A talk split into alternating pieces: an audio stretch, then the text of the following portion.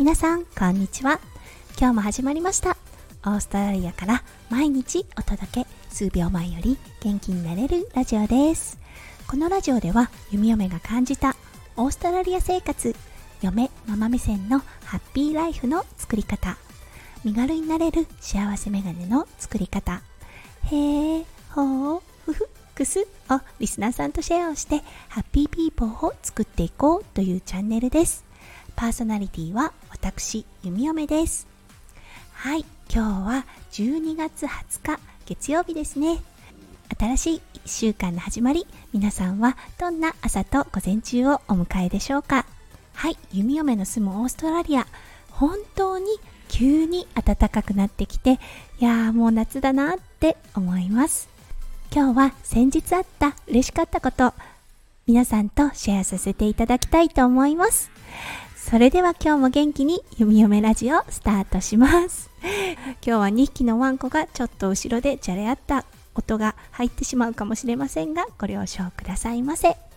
はい先日ツイッターでもお伝えしましたがオーストラリアやっとコロナの規制緩和が大幅に緩くなってまいりました。ということで弓嫁と夫翔ちゃん先日本当に久々にカフェに行ってその後買い物をしました。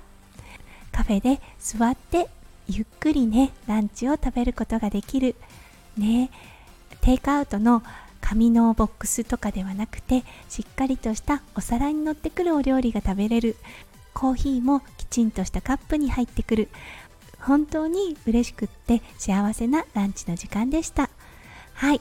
そうその後ね買い物にも行ったんです。クリスマス1週間前ということもあってもう街がねやっぱりクリスマス一色であったこととあとはとても人がね賑やかでした。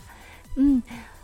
大幅に規制緩和された中の一つにお店の中のマスク着用は本人に任せるといった感じになっていたので半分ぐらいの方がマスクをしていましたがはいあのホームセンターでも、うん、マスクをせずにのびのびとねあの買い物を楽しんでる方がたくさんいました。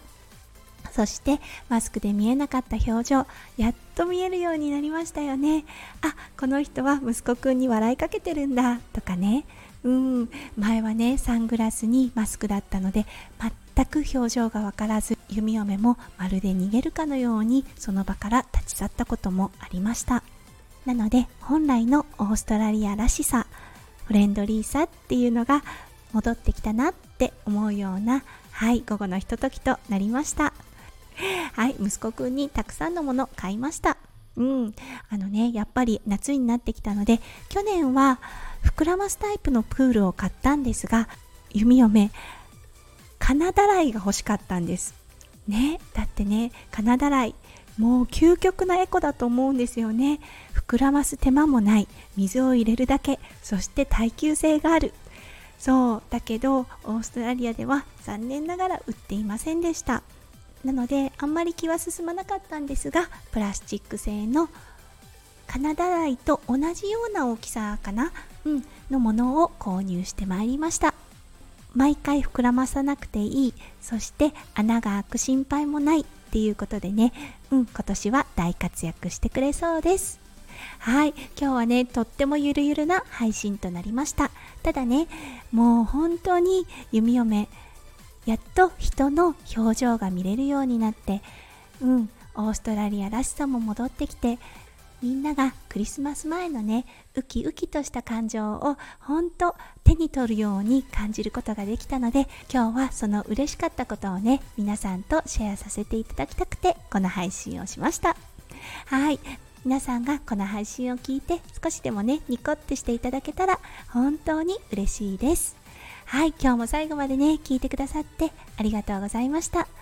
皆さんのね一日がそして1週間がとってもキラキラとした素敵なものとなりますよう弓嫁心からお祈りいたしております。はい。それではまた明日お会いしましょう。弓嫁ラジオ弓嫁でした。じゃあね。バイバーイ。